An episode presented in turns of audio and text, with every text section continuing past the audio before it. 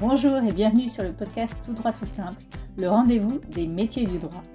Je suis Delphine Bordier, ancienne avocate et directrice juridique depuis plus de 20 ans, et j'ai moi-même fait évoluer mon métier pour exercer à présent des missions de LegalOps.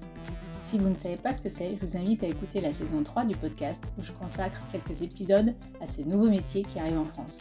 Mes invités sont tous des professionnels du droit et vous parlent sans détour de leur expérience, leur succès, leur vision et leurs difficultés parfois. Que vous soyez étudiant, jeune juriste ou plus expérimenté, vous recueillerez de nombreux conseils concrets pour mener à bien votre carrière et vous découvrirez les métiers émergents et innovants de demain. Le terme d'intelligence artificielle est entré dans le langage commun, mais sait-on vraiment ce que cela recouvre? C'est ce que j'ai notamment voulu savoir, et pour cela, j'ai avec moi deux invités, Soumi Saint-Auguste et Véronique Maugery, qui travaillent toutes les deux chez Lefebvre-Saru dans le pôle recherche-développement et innovation. Bonne écoute Bonjour à toutes les deux et puis merci d'avoir accepté mon invitation sur le podcast Tout droit tout simple. Alors, j'ai envie de vous poser une petite question. D'abord, comment allez-vous après ces journées de la transformation du droit il y a deux ou trois semaines? Bonjour Delphine, euh, très bien et plein d'ambition et de projets pour l'année prochaine. Bonjour Delphine également, et puis plein d'ondes positives prises au transfo du droit. Deux très belles journées en ce qui me concerne. Est-ce que je peux vous demander d'abord de vous présenter chacune votre tour pour que juste les auditeurs comprennent pourquoi je vous ai invité à venir parler de ce sujet de l'intelligence artificielle? Oui, bien sûr. Moi, je suis Véronique Maugery. Je suis product manager euh, à la recherche et développement pour euh, le groupe Lefebvre-Saru qui regroupe euh, les marques euh, Lefebvre d'Alloz, d'Alloz, édition Francis Lefebvre, édition législative, CSP euh, notamment. Et moi, je m'appelle Soumise Saint-Auguste et je travaille avec Véronique Maugery au sein de la direction d'innovation du groupe Lefebvre-Saru, qui a vocation à opérer et à travailler à échelle européenne. Donc, non seulement avec les marques que Véronique a citées, mais aussi avec euh, toutes nos filiales euh, dans sept autres pays euh, d'Europe, en Italie, en Espagne, Belgique, Pays-Bas, etc. Et par ailleurs, et comme tu le sais déjà Delphine, je suis présidente de l'association Open Law, le droit ouvert. Alors moi, je vous avais effectivement contacté sur ce sujet parce que je, vous avais dit que j'avais vu une vidéo que vous aviez euh, réalisée toutes les deux sur l'intelligence artificielle que j'avais trouvé super intéressante et, euh, du coup je m'étais dit bah, ce serait un super sujet pour un podcast et donc je vous avais demandé voilà, de, venir en parler. Alors c'est vrai qu'on entend beaucoup parler d'intelligence artificielle. Est-ce que, est que je peux vous demander de, de donner une, quelle est votre définition en fait à vous? Alors oui, Delphine, on peut dire que l'intelligence artificielle, c'est l'ensemble des technologies qui vont essayer de simuler l'intelligence humaine, plus précisément le raisonnement, la résolution de problèmes. En fait, si tu veux, c'est comme un, arbre avec de multiples branches, comme le machine learning, le NLP, Natural Language Processing, le speech-to-text, la traduction automatique, les systèmes experts, la reconnaissance d'images, et j'en passe bien d'autres. L'une des branches qui fait beaucoup, beaucoup parler d'elle actuellement, c'est le machine learning, parce qu'on a des technos d'apprentissage en français qui sont maintenant réellement matures. Et on voit émerger de l'IA euh, dans à peu près tous les domaines d'activité, et bien sûr, y compris le juridique. Alors, il ne faut pas se mentir, parce que ça fait quand même plusieurs années que les différents acteurs, tous secteurs confondus, cela joue un petit peu en racontant qu'ils font de l'intelligence artificielle, en laissant penser qu'ils utilisent des algorithmes de machine learning qui apprennent tout seuls, alors qu'en fait, ils utilisent des technos bien moins révolutionnaires, comme les systèmes experts, qui reposent basiquement sur des enchaînements logiques, mais des systèmes qui restent quand même efficaces jusqu'à un certain point. Et tout est question d'usage, de cas d'application, et aussi de rentabilité parce que faire de l'IA, c'est long et ça nécessite de vrais investissements. Peut-être que Soumi, tu veux ajouter quelque chose à, cette définition? Euh, Oui, je peux. En fait, ce que je peux compléter, c'est euh, c'est dire qu'en 2021, moi, ce que j'observe, c'est qu'on a, on assimile euh, assez facilement désormais l'IA au seul, enfin, la seule sous-famille euh, des technologies d'apprentissage machine et que, comme l'a rappelé Véronique, c'est important de dire qu'en fonction du cas d'usage, on peut tout à fait être intéressé à recourir au système expert et à des, des, approches dites déterministes qui sont basées en fait sur des, des, systèmes de règles. Et particulièrement pour nos métiers et particulièrement pour les processus juridiques, cette approche qui, est, faite de règles et de calcul, enfin, cette dimension computationnelle, comme on peut le dire autrement, elle reste tout à fait pertinente. Donc c'est bien d'y de, revenir et de la réintroduire d'une certaine façon dans, le paysage et dans le scope. Est-ce que vous pouvez donner chacune un exemple de euh, système dit expert et euh, IA pour qu'on comprenne bien la différence? Bah, Un système expert, par exemple, c'est ce qu'on va euh, employer dans l'industrie quand on va vouloir automatiser une, une chaîne avec des événements déclencheurs, des actions, de l'exécution. Euh, ça, c'est un système euh, expert et c'est basé Donc là, effectivement, on n'a pas besoin que la machine apprenne euh, des choses toute seule. Elle est, elle est, c'est une automatisation basique. Enfin, basique. C'est ça? Ça peut être très complexe, mais disons que ça reste accessible pour la machine à coup de, de, code explicite et de règles de si, alors, sinon. Euh, mm. Là où l'IA, donc, donc l'acception qu'on a, qu'on a évoquée, hein, qui est l'apprentissage machine, évidemment, va embrasser de tout autre cas d'usage, mais euh, Véronique peut en parler. Oui, quand on est sur du machine learning, en fait, euh, on, on, a vraiment une notion d'apprentissage qui est très itératif et on part, on part pas de règles, mais on part de données.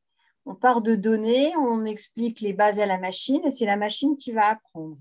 Par exemple, euh, sur la reconnaissance d'images, tu vas avoir euh, des images de passage protégé, des images d'autoroute. Tu vas dire à la machine, ça c'est un passage protégé, ça c'est une autoroute, euh, ça c'est un passage protégé, ça c'est une autoroute. Et puis elle va apprendre elle-même à te dire, ah oui, alors là moi j'ai bien reconnu une autoroute, là j'ai bien reconnu un passage protégé mais à aucun moment tu vas lui avoir dit tiens, regarde un passage protégé, il y a des lignes blanches marquées sur le sol, une autoroute, il y a des barrières de sécurité. C'est vraiment comme si, euh, un peu comme si c'était un enfant qui apprenait à, lire ou à marcher. À force de répétition, d'observation d'éléments qu'on va lui donner, de données d'apprentissage, l'IA va arriver à, se construire. Alors, je n'oserais pas dire une pensée parce que ça ne va pas jusque-là, mais euh, voilà, un raisonnement. Donc en fait, l'IA, enfin la machine, elle peut nuancer, s'améliorer. C'est comme ça, c'est à, force de faire qu'elle apprend, c'est ça? C'est exactement ça. C'est à force de faire qu'elle apprend. Euh, mais il y a, y a, quand même des, des, choses qui sont un petit peu complexes. C'est que, bah, évidemment, dans la vie, tout n'est pas euh, blanc et tout n'est pas noir. Et qu'il y a plein de zones grises. Euh, par exemple, si tu euh, en termes d'apprentissage image, si tu commences à montrer une, photo qui est un petit peu ambiguë, où euh, tu as demandé de classer autoroute, passage protégé, et bam, tu as une photo de passage à niveau, euh, bah, ça, va être, ça va être un peu compliqué pour la machine. Donc là, il y a vraiment cette, cette idée de c'est très itératif. On regarde ce qu'a ce compris la machine, on corrige en disant tiens, regarde, là, tu m'avais dit c'est une autoroute, en fait, c'est un passage protégé, etc. etc. Et c'est vraiment, ça qu'on parle d'apprentissage parce que c'est, euh, quelque chose de, long et de. Euh, euh, et encore une fois, j'ai envie de dire d'itératif. On, remet plusieurs fois le travail à la machine pour qu'elle puisse arriver à un modèle qui correspond à ce qu'on veut, ce qu'on veut simuler. Ok, donc on a vu la, définition, la différence avec le système expert. Euh, du coup, la, nature même du travail, est-ce qu'elle va être complètement modifiée avec le machine learning euh, Je pense aux voitures connectées ou ça. Alors, en fait, euh, je pense que ce, genre de, révolution, c'est quelque chose d'ancré dans, dans l'adoption de toute technologie hein, au, sens large. Si tu prends par exemple les, voitures classiques hein, non connectées, ou les trains à grande vitesse, tu peux constater qu'ils ont totalement bouleversé euh, le monde du travail et, même nos vies. Avant cette révolution, là, des transports, par exemple, euh, Lille et Paris, c'était une petite, petite demi-journée de trajet, une, une grosse demi-journée de trajet. Aujourd'hui, c'est 2h30 en voiture, c'est 1 heure en TGV. Donc, ça change tout pour le transport de marchandises, le commerce en général. Ça rebat les cartes pour la répartition du territoire, les possibilités de business, ça booste la conso, ça change largement, largement la, façon de travailler. Dans notre domaine, euh, c'est un peu la même chose, mais c'est un cran au-dessus parce qu'on ne va pas essayer d'optimiser des capacités euh, physiques comme le déplacement, mais on va, on va viser des capacités d'analyse, des capacités intellectuelles. Et euh, dans, dans, les, on va dire dans les multiples domaines, notamment du tertiaire, l'IA va être capable d'automatiser des tâches euh, qui sont plutôt à moindre valeur ajoutée ou traiter des volumes de données qui, euh, qui submergeraient un, humain. Et pour ça, on, imagine, il y a notamment dans le juridique, il y a un peu ce, ce fantasme, ce cauchemar de juge robot, de juriste robot, un peu à l'image de ce qui s'est passé sur les chaînes de, production industrielle, bon, euh, c'est c'est pas quelque chose de, réaliste. Hein. L'IA va pas remplacer le juriste. Et pour autant, on peut quand même on peut quand même faire valoir, et ça, c'est le lien direct avec euh, les approches déterministes qu'on évoquait tout à l'heure, Delphine. On peut faire valoir qu'il y a une partie des tâches à faible valeur ajoutée qui sont actuellement euh, à la charge des équipes juridiques qui peut être mise en équation d'une certaine façon parce que euh, on, gagne euh, au global à les automatiser et à dégager du temps pour des opérations, euh, des interventions qui font répétitives, intellectuelles et au conseil. Voilà, parce que celles-ci sont, sont, répétitives et se prêtent justement à cette, cette, cette, industrialisation. Et tu vois bien que dans ces cas-là, on n'a pas forcément besoin effectivement de la sophistication euh, des technologies euh, de machine learning, mais qu'on va tout simplement se reposer sur euh, des schémas de décision, des, enfin, ce qu'on appelle des arbres décisionnels.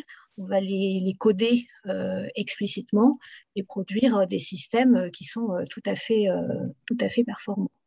mais le fantasme qu'évoque Véronique sur l'IA qui, qui remplace le, juge, le, juriste, l'avocat ou le magistrat, euh, là, euh, ce fantasme, il s'applique effectivement à la dimension euh, machine learning hein, de ces technologies, avec la capacité, par exemple, à inférer des données observées dans le passé, des tendances, hein, ce qu'on va appeler des prédictions, voire des schémas d'action, des schémas de décision, ce qu'on va appeler de la prescription. Oui, parce que sans, sans, sans en faire un, fantasme, c'est vrai qu'on peut se poser la question de savoir si la machine apprend au fur et à mesure et donc du coup euh, une tendance se dessine, par exemple dans les décisions, comment est-ce qu'elle peut à un moment donné changer de décision, enfin faire un revidement de jurisprudence comme le ferait un humain. En fait, là, tu as, un énorme biais sur euh, notamment l'analyse des, décisions de, justice. Et euh, c'est qu'aujourd'hui, finalement, tu n'as qu'une petite partie, même si elle est de plus en plus grande grâce à l'open data, mais des décisions qui sont exploitables.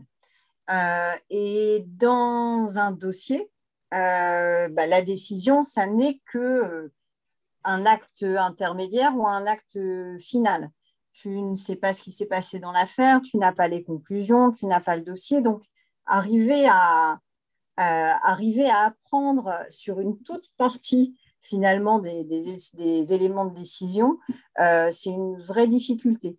Parce que l'intelligence artificielle, en fait, pour pouvoir euh, apprendre quelque chose, elle a besoin de, données qui soient euh, suffisamment riches et de données qui soient représentatives. Et dans notre cas, euh, ça va être compliqué sur les décisions de justice parce que tu n'as que l'acte, enfin qu'un des actes euh, de fin de procédure qui est accessible réellement. Et puis, euh, bien évidemment, tu es dépendant de, la, de la géographie, tu es dépendant de, de, plein de choses. Donc aujourd'hui, tu peux commencer à faire de la statistique, et la, la statistique assez utile et, et, pertinente sur les décisions de justice, mais de là, imaginer qu'on arrive à, avoir, euh, un système de machine learning qui reproduise le raisonnement d'un juriste, euh, on n'y est pas du tout, du tout, du tout, et heureusement. Aujourd'hui, les applications sont quand même multiples. Est-ce que vous pouvez donner des exemples d'usage de, l'IA dans soit notre quotidien, soit dans, surtout dans le quotidien des entreprises? Alors, euh, à la fois notre quotidien et celui des entreprises, il y a beaucoup de choses hein, qui tournent autour du, langage qui sont extrêmement intéressantes, euh, notamment bah, la, traduction euh, automatique. Tu peux aujourd'hui très très facilement demander à Google de dire telle ou telle phrase en anglais ou en chinois. On commence à avoir des solutions de sous-titrage en direct des conversations dans les outils Microsoft, par exemple, avec aujourd'hui plus ou moins de succès. Et demain, euh, ben, on nous prédit, par exemple, le remplacement des acteurs de doublage par des intelligences artificielles. Tu aurais une IA qui prendrait, par exemple, la voix de Tom Cruise et qui remplacerait la version originale par la version française avec la même voix, les mêmes intonations que celle de l'acteur.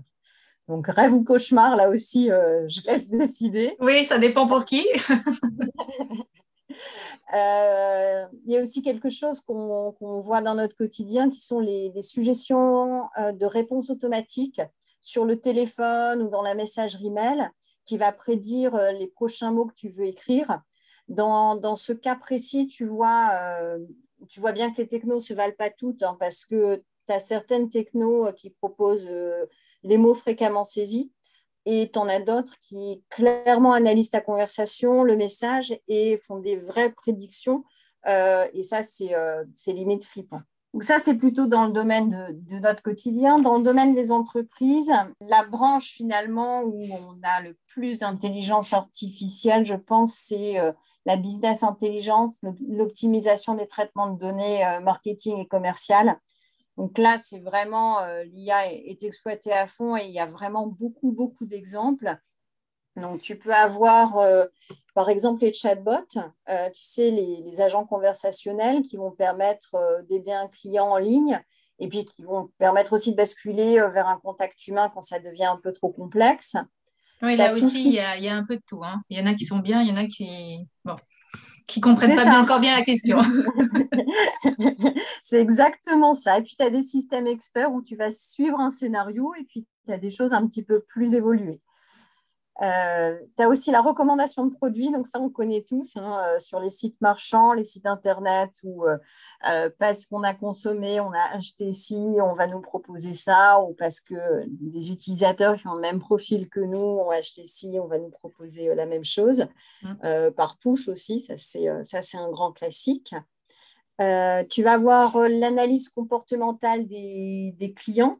Euh, pour pouvoir identifier bah, ceux qui sont à risque ou au contraire ceux qui ont un fort potentiel.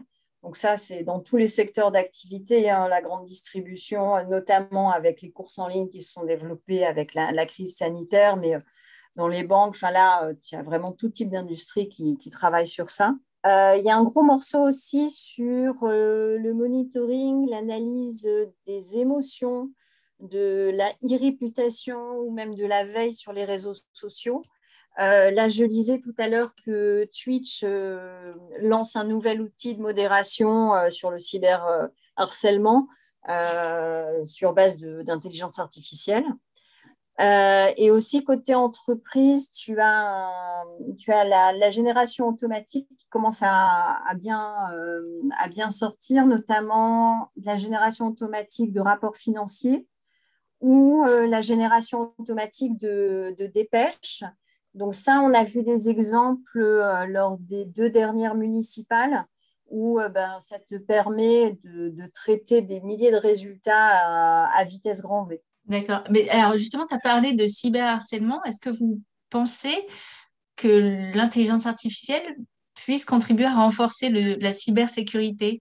Alors, contribuer à la renforcer, euh, oui. Alors, effectivement, quand on parle de cyberharcèlement, on pense à, la protection euh, euh, des usagers, des citoyens et notamment des plus jeunes. Et avec les, les, outils qu'a évoqué Véronique à propos de la plateforme Twitch, on peut imaginer que l'IA soit employée pour détecter, par exemple, très précocement euh, dès, les premiers, euh, dès les premiers messages, dès les premiers commentaires, euh, un, comportement déviant.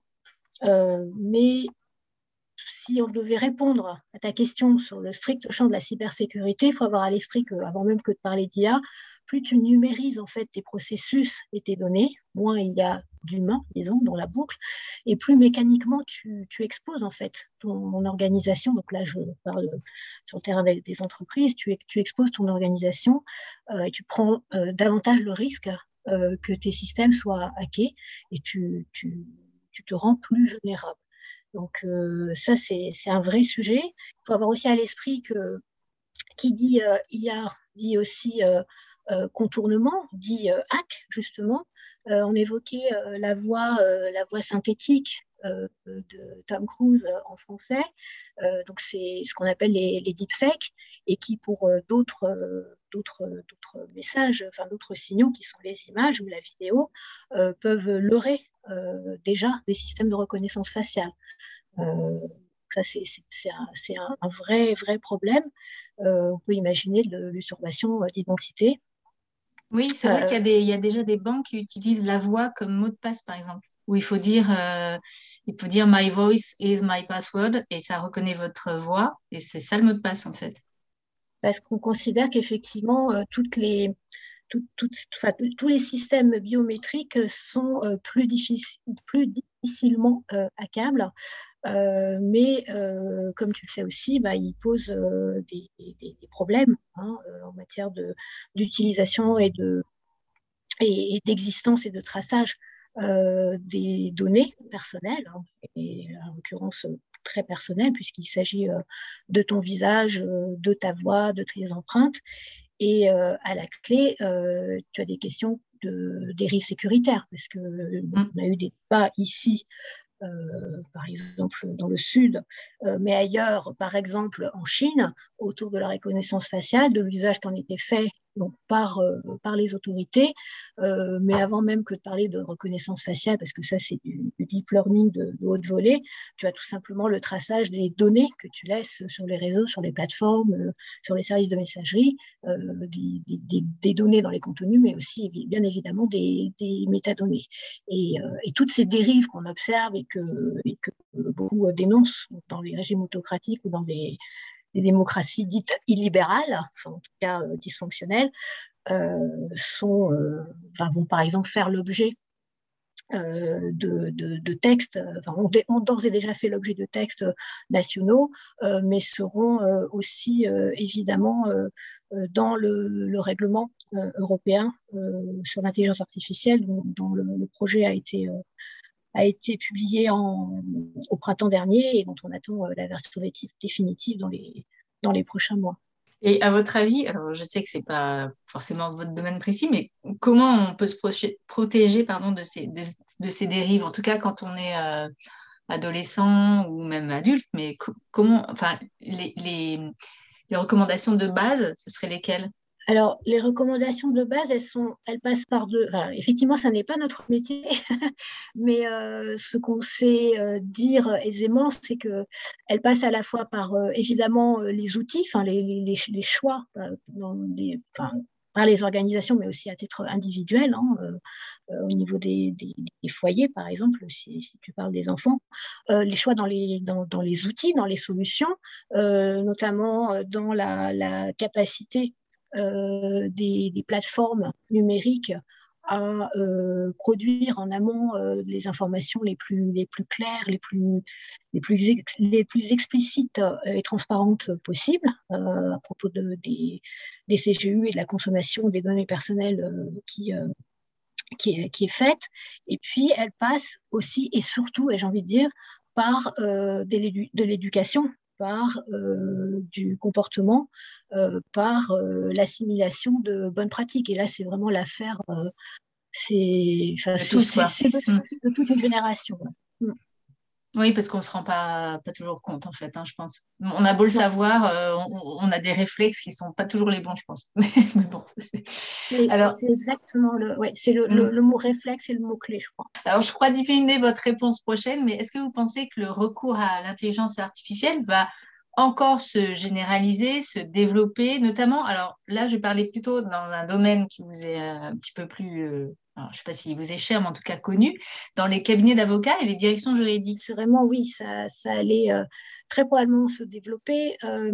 comme l'a dit Véronique, il y a une vraie maturité hein, de toutes ces technologies. Il y a une accélération aussi conjoncturelle du recours à, ces, enfin, à, des outils numériques en, général, parce qu'on en, on en a mieux compris le bénéfice aujourd'hui. Tous ces outils euh, qui empruntent à la, data science hein, qu'on a évoqué et qui vont permettre de faire du, prédictif avec des, approches statistiques combinées à du, machine learning et qui vont, euh, pour le coup, permettre d'ajouter euh, de, l'intelligence dans la, prise de, décision. Et puis, moi, j'aurais envie d'ajouter aussi qu'il y a tout le champ de la conformité et de la compliance où clairement euh, on peut recourir, enfin on, a déjà recours à l'intelligence artificielle pour euh, modéliser, donc en amont hein, de, la, conformité, euh, les risques pour les anticiper, pour les prévenir et aussi pour faire ce qu'on appelle du prescriptif, pour suggérer des pistes d'action et de remédiation et d'amélioration. Et j'imagine que d'ailleurs chez, chez Lefebvre-Saru, vous utilisez l'IA dans, euh, je ne sais pas, euh, vos, vos, systèmes de, formation, dans l'édition, vous avez recours certainement à, déjà à, l'intelligence artificielle? Oui, sur plusieurs projets, on a recours à l'intelligence artificielle. Et moi, je peux te donner l'exemple de, bah, de celui sur lequel je, je travaille actuellement. Donc là, c'est vraiment dans le domaine de la recherche d'informations juridiques. Euh, ce qui se passe aujourd'hui, c'est que la, grande majorité des moteurs de recherche juridique, donc Talos, Navis, Lexis, Doctrine, euh, tout le monde cherche euh, des mots-clés ou des expressions dans des documents ou des métadonnées. En fait, c'est vraiment la base du calcul autour de la pertinence. Ce qui veut dire très concrètement que si tu veux obtenir une bonne réponse, il faut quasiment connaître les bons mots-clés, ajouter les, expressions euh, proches qui vont bien. Bon, normalement, les synonymes, ça c'est déjà géré par le moteur. Mais par contre, en aucun cas, ton moteur de recherche va comprendre ton intention ou ta question. Euh, il va rechercher les mots dans ton document et puis il va les ranger un peu comme il peut avec de la statistique. Euh, le truc, c'est qu'avec les, technos de, NLP, on peut quand même aller beaucoup, beaucoup plus loin et du coup, moi, je vais faire un petit peu ma pub avec euh, OKDoc, qui est le, moteur de recherche qu'on teste actuellement euh, chez euh, Lefebvre Dalloz. En termes de techno, on va être très proche de Google. En fait, ce qu'on a fait, nous, c'est qu'on a entraîné l'IA à comprendre le juridique. Donc, bah, sur la base d'apprentissage de, données, donc on a donné en entrée nos données éditoriales celles qui sont rédigées par des, experts et issues de Dallos, Francis Lefebvre, édition législative. Et ce qu'on a fait, c'est qu'on a travaillé sur la base de questions et de réponses. Et on a fait un peu comme dans le, dans le jeu Jeopardy, on a donné des réponses à l'IA et puis on lui demandait de deviner des réponses.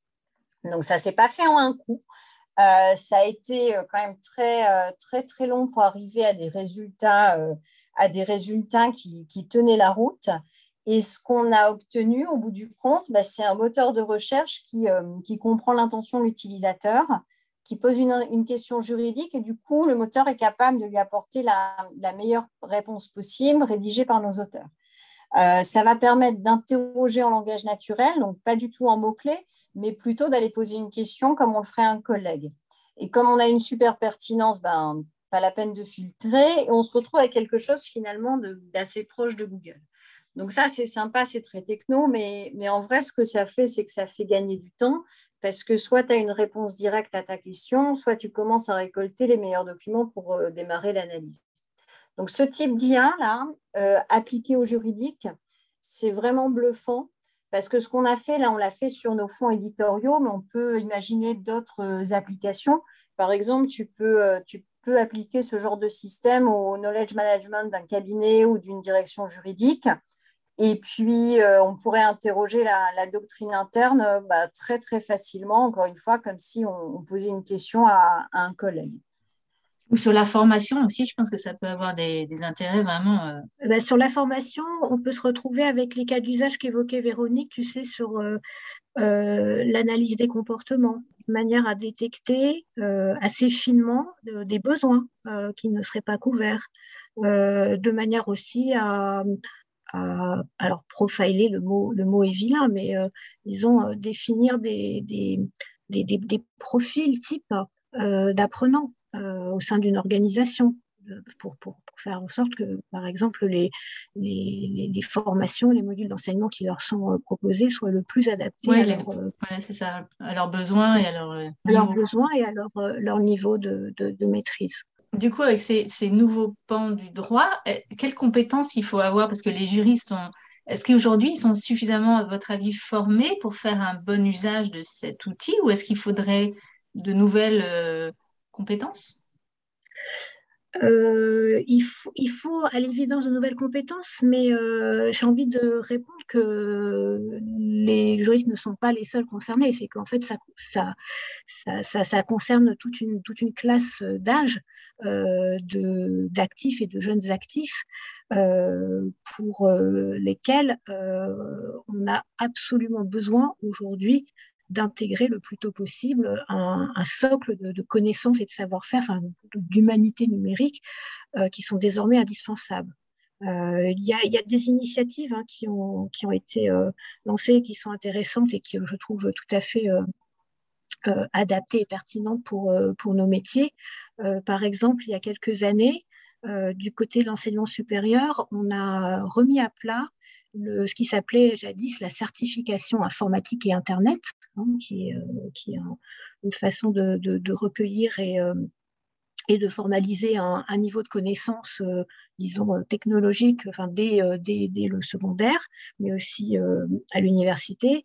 Et donc, cette certification, elle a été remplacée par euh, une plateforme de modules d'auto-évaluation, donc de ces, de ces connaissances et compétences numériques qui s'appelle PIX et euh, qui a une, euh, déclinaison aujourd'hui pour le droit, parce que tout simplement des facultés de droit se sont réunies et ont proposé une, une expérience pilote pour décliner en fait les modules d'évaluation numérique de PIX euh, sur des sujets et des champs d'activité qui sont propres aux juristes. Donc, par exemple, avec euh, des, des focus sur la preuve numérique, sur les échanges sécurisés, sur la notion de confidentialité et la façon dont elle se traduit dans, dans les outils. Et, mais avant ça, et j'y reviens, je pense vraiment qu'il y a une, il y a une dimension d'acculturation générale euh, pour, euh, pour l'ensemble des actifs et même pour euh, la population. Hein, c'est, en fait, il faudrait même commencer adolescent, quoi. Complètement. C'est-à-dire que même adolescent, il, faut, il faudrait le plus tôt possible être en mesure d'expliquer aux ados ce qu'est un serveur, ce que sont les protocoles d'échange d'informations sur le web, ce qu'est une donnée, ce qu'est une métadonnée.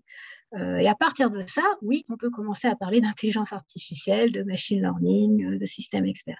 Et puis j'ai une autre façon de répondre aussi à ta question, euh, et là qui concerne directement nos, nos, métiers, c'est l'expérience en fait. Hein. c'est le learning by doing. c'est en manipulant et c'est en utilisant en fait ces outils, même par exemple au travers de tests, qu'on comprend intimement comment ces technologies bah, fonctionnent, tournent et comment est-ce qu'elles peuvent être mobilisées utilement, avec quelle pertinence et avec quel, avec quel intérêt et quel bénéfice en fait hein, pour, pour nos activités professionnelles.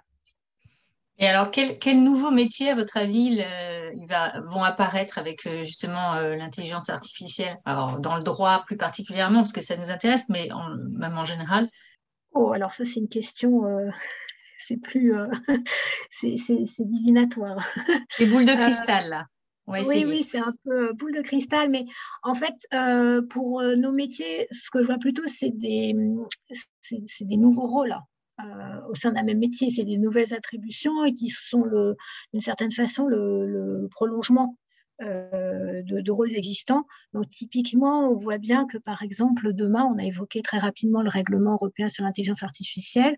Euh, ça va se traduire en, obligation et en recherche de, conformité. Euh, de déclaration probablement de ce que euh, on a recours euh, à des systèmes d'intelligence artificielle euh, qui répondent à tel niveau de risque tel que le prévoit le règlement.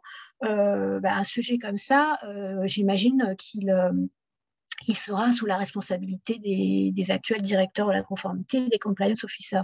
Mais comme on l'a dit, euh, c'est quand même assez, euh, assez trapu, c'est technique, c'est sophistiqué.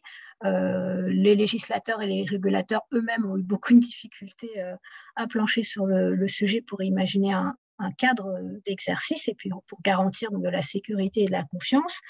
Et ce qui va se passer, c'est que ces rôles-là, ils vont nécessairement et naturellement se positionner disons, euh, au carrefour, à la frontière, en fait, avec d'autres d'autres métiers côté IT. Donc, euh, pour reprendre mon exemple sur l'intelligence artificielle et le recours aux algorithmes, on voit bien que demain, bah, ces mêmes compliance officers dans les directions juridiques travaillent encore plus étroitement avec des data officers qui sont côté informatique, côté direction IT. Oui, donc ce sera, ce sera en fait soit des moutons à cinq pattes avec des compétences hautes, soit s'entourer d'experts aussi euh, euh, pour euh, pouvoir maîtriser un peu, enfin, en tout cas ce domaine en particulier, en plus du juridique, parce que effectivement, une seule personne ne pourra peut-être pas avoir toutes ces compétences-là. Exactement. À mon avis, c'est ça qu'il faut sans doute retenir, c'est que ça, ça, appelle nécessairement une approche euh, pluridisciplinaire. C'est-à-dire que le mouton à cinq pattes, euh, bah, quand on est content d'en avoir dans son organisation, euh, voilà, c'est.